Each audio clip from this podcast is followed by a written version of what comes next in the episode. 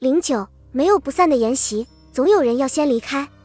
一，几乎每个人都或多或少有一些难忘的朋友，不管是青涩的学生时代，勾肩搭背的走在操场上的人，还是人生旅途里与你比肩而行、共同进退的人。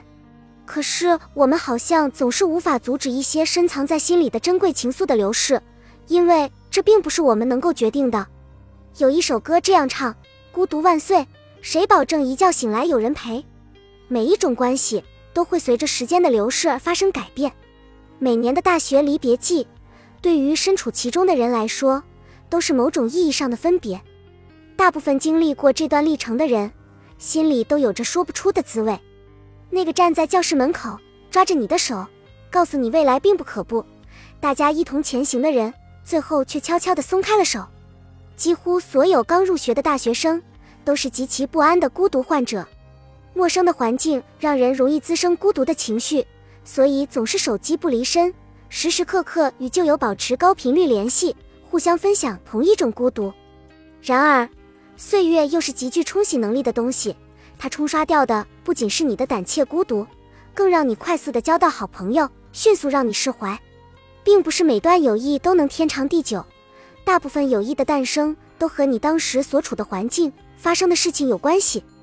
所以和原来的好朋友分开的时间越长，能够一起交谈的话语就越少，最后竟说不出一些寒暄的话，这已经是注定要说再见的时候了。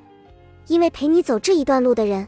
他们要离开，去另一条轨道，和另外的人汇合，而你也终将接纳这些不可逆转的离别。二，人为什么会怀念过去呢？我想是某个夜深人静的时候，又突然想起那些已经分道扬镳的人，当初与你一起嬉笑怒骂、畅谈人生的样子吧。很多人试着找回当初的感觉，鼓起勇气点开那个一直呈现灰色的头像，敲了几个字，删掉了，再写下几行字。最后，索性关掉窗口。这当然不是什么矫情的毛病，这就是人类最正常的情绪。失去的事物都难以找回来，更何况曾经形影不离的人呢？有时候自己都不知道我们之间是怎么就突然疏离了。不过是一段时间没聊，不过是有些约没有赴。一段关系就在我们疏于去经营的时候，变得既陌生又脆弱。有一个问题。你有能在深夜随时叫起来倾诉你烦恼的人吗？一段好的关系里，双方的相处模式都应该是舒服的，因为你知道这个陪你一起走的人会一直陪你走很长的路。我曾经有过与两个关系甚密的人最后形同陌路、不相往来的经历。其实这是再正常不过的现象了，只不过一方变得十分优秀，而另一方一直原地踏步。随着不断的诋毁与讽刺，这段曾经无话不谈的关系日渐变得缄默，最后背道而驰。很多人在这样的交往挫败里变得怀疑自己，觉得是自己的问题。其实，对于离开这事，你真没必要自责。三，工作了以后，同样也会有这样的事情发生。当有人决定离开一个公司去另一个公司，离职时，同事间相互寒暄，说着以后常联系的话。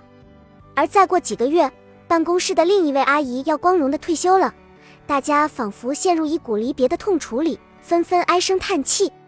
我感叹着说：“这天下哪有不散的筵席呢？”